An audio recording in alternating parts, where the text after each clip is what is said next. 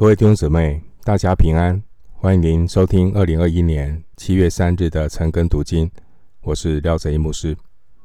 今天经文查考的内容是出埃及记三十四章一到九节。出埃及记三十四章一到九节。出埃及记三十四章的内容是记载神与以色列人重新立约。我们回顾一下第一次立约的过程。摩西上西乃山四十昼夜，领受法版，但以色列人等不起摩西下山，要求摩西造，要求亚伦啊，亚伦造金牛犊来膜拜。造金牛犊这件事情破坏了选民与神的约定。拜金牛犊的事件呢，导致约有三千个放肆不悔改的以色列人被杀，并且人与神的关系因为犯罪遭到破坏。上帝不再与以以色列人同在，不再与以色列人同行。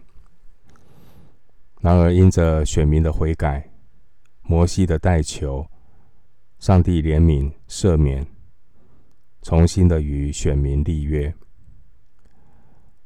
在前面出埃及记十九到二十四章记载第一次在西乃山的立约。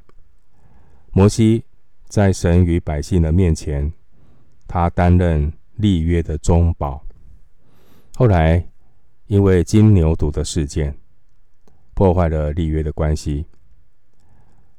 那摩西呢？他带领以色列人。有悔改的行动，并且摩西向神祈求，耶和华神赦免了百姓的罪，重新的立约，所以才有这次第二次立约的行动。这次的立约，耶和华神他是直接在摩西面前宣告立约的内容。我们。接下来进入经文，三十四章一到四节是谈到耶和华神吩咐要重新凿两块石板。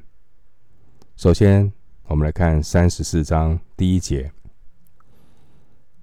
耶和华吩咐摩西说：“你要凿出两块石板，和先前你摔碎的那板一样，其上的字。”我要写在这板上。第一节，神吩咐摩西要凿出两块石板，和先前摔碎的那板一样，表明耶和华神要重申他所立的约，接纳悖逆的百姓。在第一次立约的时候呢，十诫的石板和石板上所刻的文字。都是神自己的工作。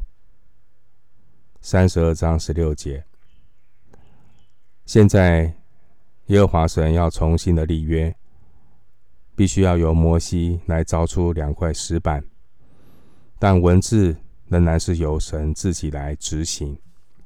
内容呢，是依依照十诫的内容，可以参考三十四章二十八节。那接下来我们继续来看三十四章二到三节，出埃及记三十四章二到三节。明日早晨你要预备好了，上西乃山，在山顶上站在我面前，谁也不可和你一同上去，遍山都不可有人，在山根也不可叫羊群、牛群吃草。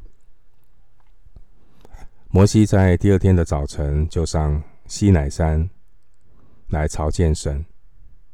耶和华神吩咐，遍山都不可有人或牲畜。当神降临的时候，没有上帝的允许，任何人都不可以靠近。这也是对罪人的保护。这一次摩西上山。连约书亚也不能够同摩西一起上去，而其中的原因是因为，在出埃及记三十三章二十一到二十三节，神特别对摩西说，他要将自己的荣耀显给摩西看。在第一次西乃山立约的时候啊，摩西他担任中保，百姓也参与了立约的仪式。参考出埃及记二十四章四到十一节。而这次恢复立约，上帝只让摩西代表百姓上上到山上，约书亚也没有陪同。那百姓呢，只能够站静，默默的接受神的怜悯，因为能够重新的与神立约，成为神的子民，这是极大的恩典。回到经文，我们来看出埃及记三十四章第四节。三十四章第四节，摩西就凿出两块石板，和先前的一样，清晨起来，照耶和华所吩咐的，上西乃山去，手里拿着两块石板。摩西就凿出两块石板，和先前的一样。这说明摩西所做的石板和先前神亲手做的石板大小尺寸是一模一样的。经文说：“清早清晨起来，照耶和华所吩咐的，上西乃山去，手里拿着两块石板。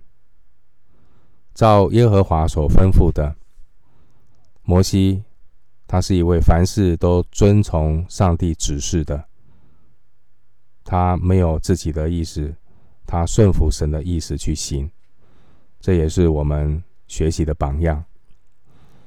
经文也说到，摩西他手里拿着两块石板，手里拿着两块石板，这个手原文是单数，表明呢这个石板并不会很大。一只手就可以拿起两块石板。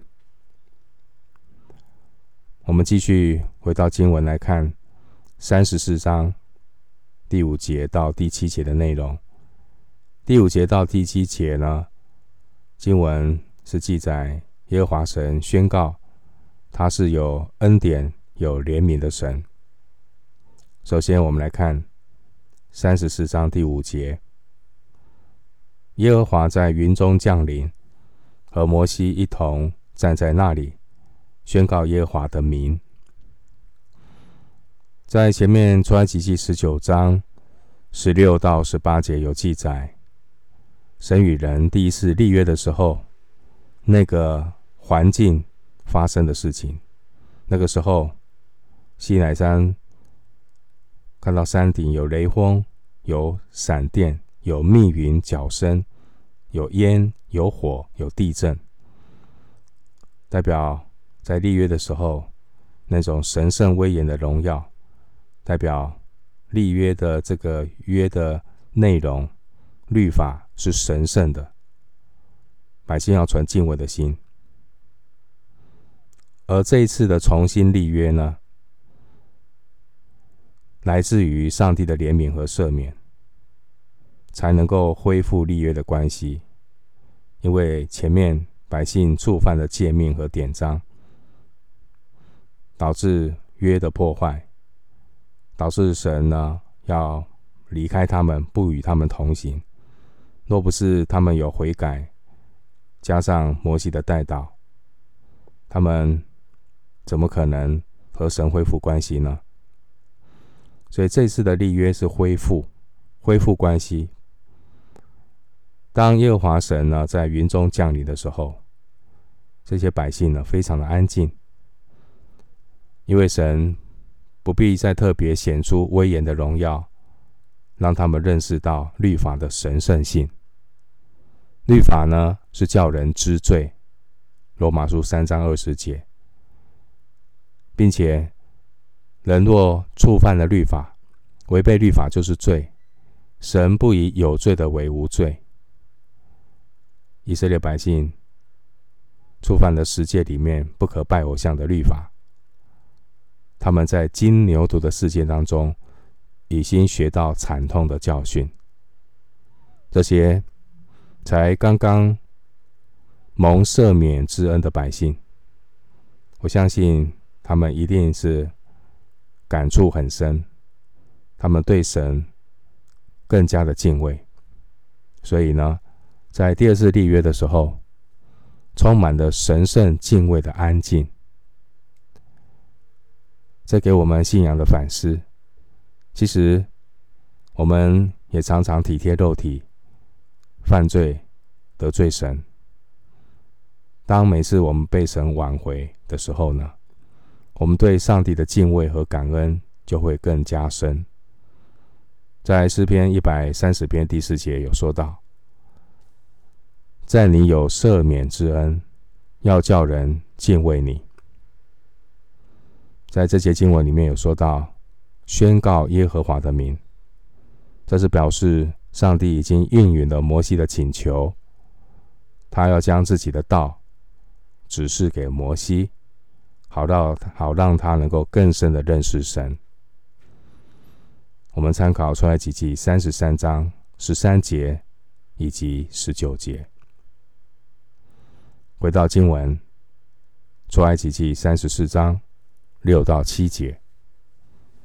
三十四章六到七节，耶和华在他面前宣告说：“耶和华，耶和华是有怜悯、有恩典的神，不轻易发怒，并有丰盛的慈爱和诚实。”为千万人存留慈爱，赦免罪孽、过犯和罪恶，万不以有罪的为无罪，必追讨他的罪，自父及子，直到三四代。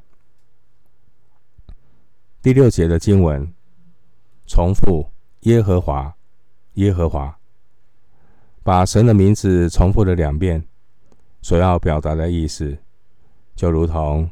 神说：“我是阿拉法，我是俄梅戛，我是首先的，我是末后的，我是初，我是终。”启示录二十二章十三节，第一章第八节。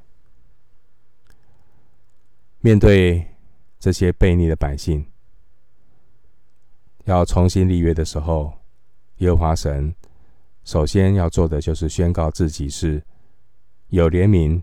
有恩典的神，不轻易发怒，并有丰盛的慈爱和诚实，为千万人存留慈爱，赦免罪孽、过犯和罪恶。当人带着罪孽到圣洁的神面前，其实我们是充满恐惧战兢的。人同此心，都是一样。这些以色列人是战战兢兢。恐惧战兢的来面对这位圣洁的神，但感谢主，上帝首先发出的话是充满恩典怜悯的话，就如同当耶稣复活之后对门徒显现的时候的第一句话是什么呢？愿你们平安，愿你们平安。盼望这样的一个充满恩慈的应许，可以透过基督徒的口，能够去传递给许多在疫情之下的许多的百姓。但同时，我们也要注意到，虽然神乐意向人施恩，但是我们的确不能够把上帝施恩的怜悯。当做随便，不能够轻慢。神是乐意施恩的神，但神也是公义圣洁的神。神怎么对待人，人是照着神的形象造的。人这一生最终极的目标，就是要荣耀上帝。所以，上帝绝对不会降低对人公义和圣洁的要求，所以在宣告有怜悯、有恩典之后呢，神接着宣告，他他是万不以有罪的为无罪，必追讨他的罪，自父及子，直到三世代。神是公义、圣洁的神，该追讨的罪，神必追讨。如果我们的罪没有得到赦免，然而在追讨之前，神有宽容，神有怜悯，神也乐意赦免悔改者的罪孽、过犯和罪恶。经文把罪孽、过犯和罪恶三个词连起来，所要表示的是各种形式的罪。神会追讨。但神也有赦免之恩，能来到神的面前，即便有罪，我们最需要的就是谦卑的认罪悔改。但还是一个提醒：金牛犊事件让我们看到什么是悔改。悔改不是嘴巴说说，要结出果子来，与悔改的心相称。以色列百姓。他们有真实悔改的行为，不是嘴巴说说。所以悔改不是嘴巴说，而是能够悔并且改，结出果子来。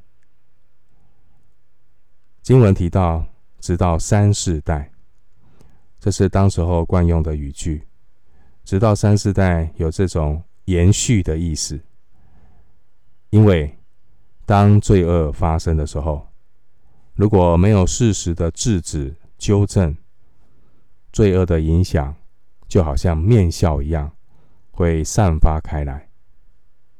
唯有透过圣经的真道，才能够制止罪恶的扩散。圣经使人归正，都是有益的。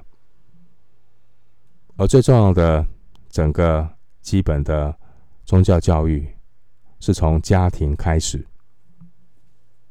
因此，家庭的父母引导就非常的重要。如果家长没有以身作则，小孩一定是有样学样。如果家长没有认真的对付罪恶、认罪悔改，一定会造对儿女 造成不良的影响。感谢神呢，因着神。的怜悯，神的恩典，才不会让罪的恶性循环继续的下去，直到三四代。因此，直到三四代，这也是神给人的盼望，这也是来自神的宽容与怜悯。只要我们诚心的回到神的面前，在神的真理里面更新，对准神的话，神的话使人归正，都是有益的。会制止罪的蔓延。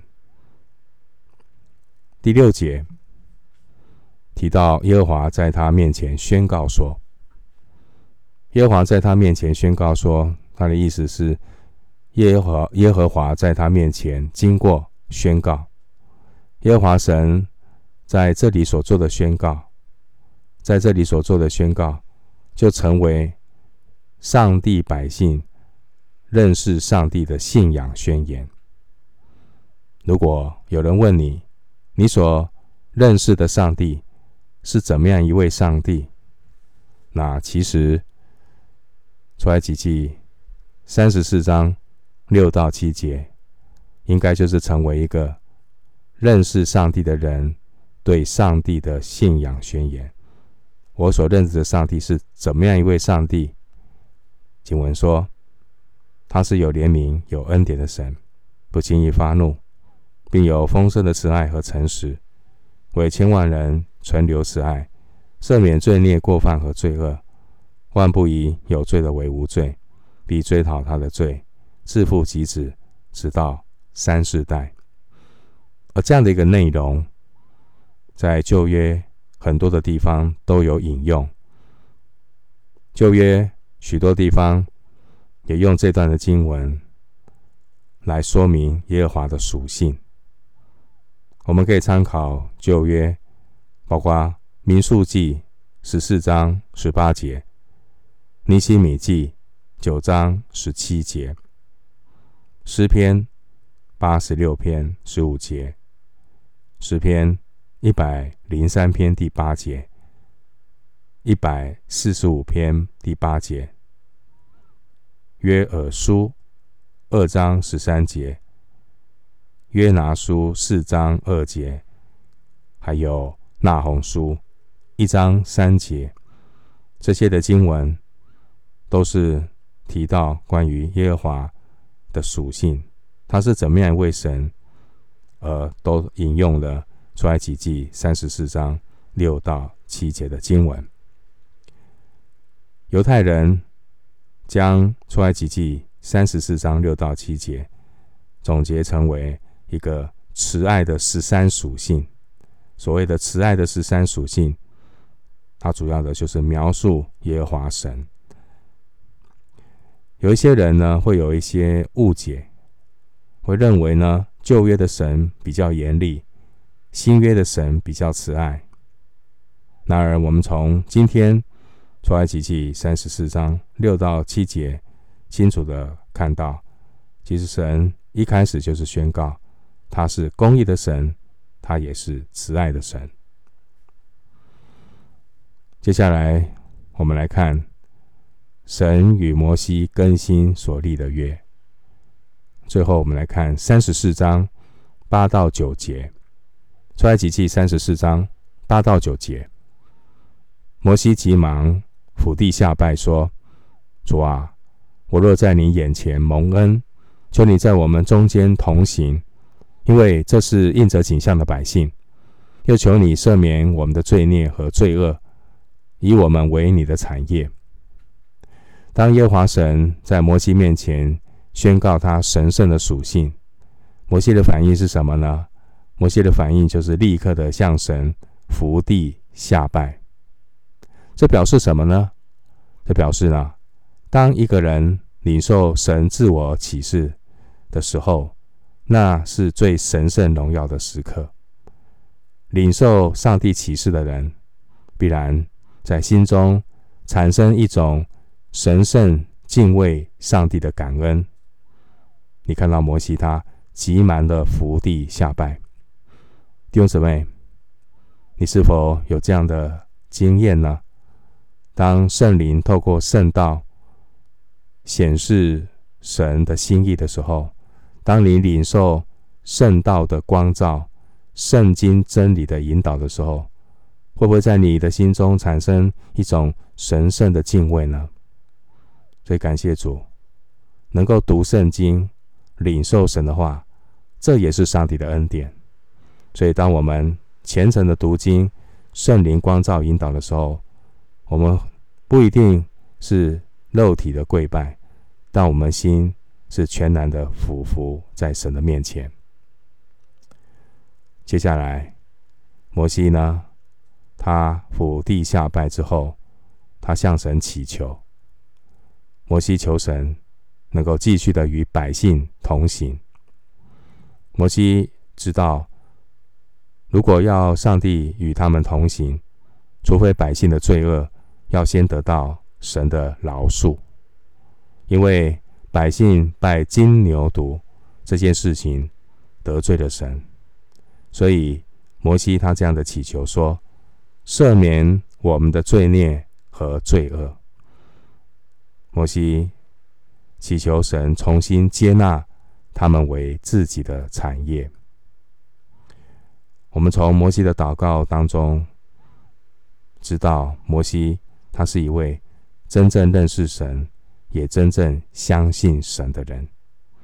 摩西他认识神是满有怜悯的神，是满有恩典的神，是满有慈爱的神，并且他带出行动，他向耶和华神祷告。求神怜悯动工。这些以色列百姓，摩西清楚地说，他们是印着景象的百姓，所以摩西他乃是谦卑的祈求，向神求恩典，求神能够重新的接纳他们，成为他的产业，他的百姓。摩西祷告说：“因为这是印着景象的百姓，这表示呢，罪人。”如果没有上帝的怜悯，是不可能得救的。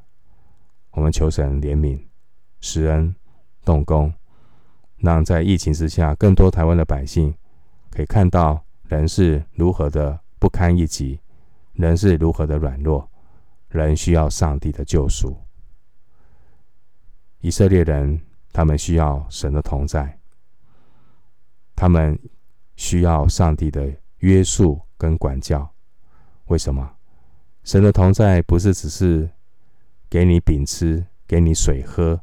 神的同在不只是让你过着幸福美满的生活，神的同在最重要的理由跟原因是让我们能够过圣洁的生活。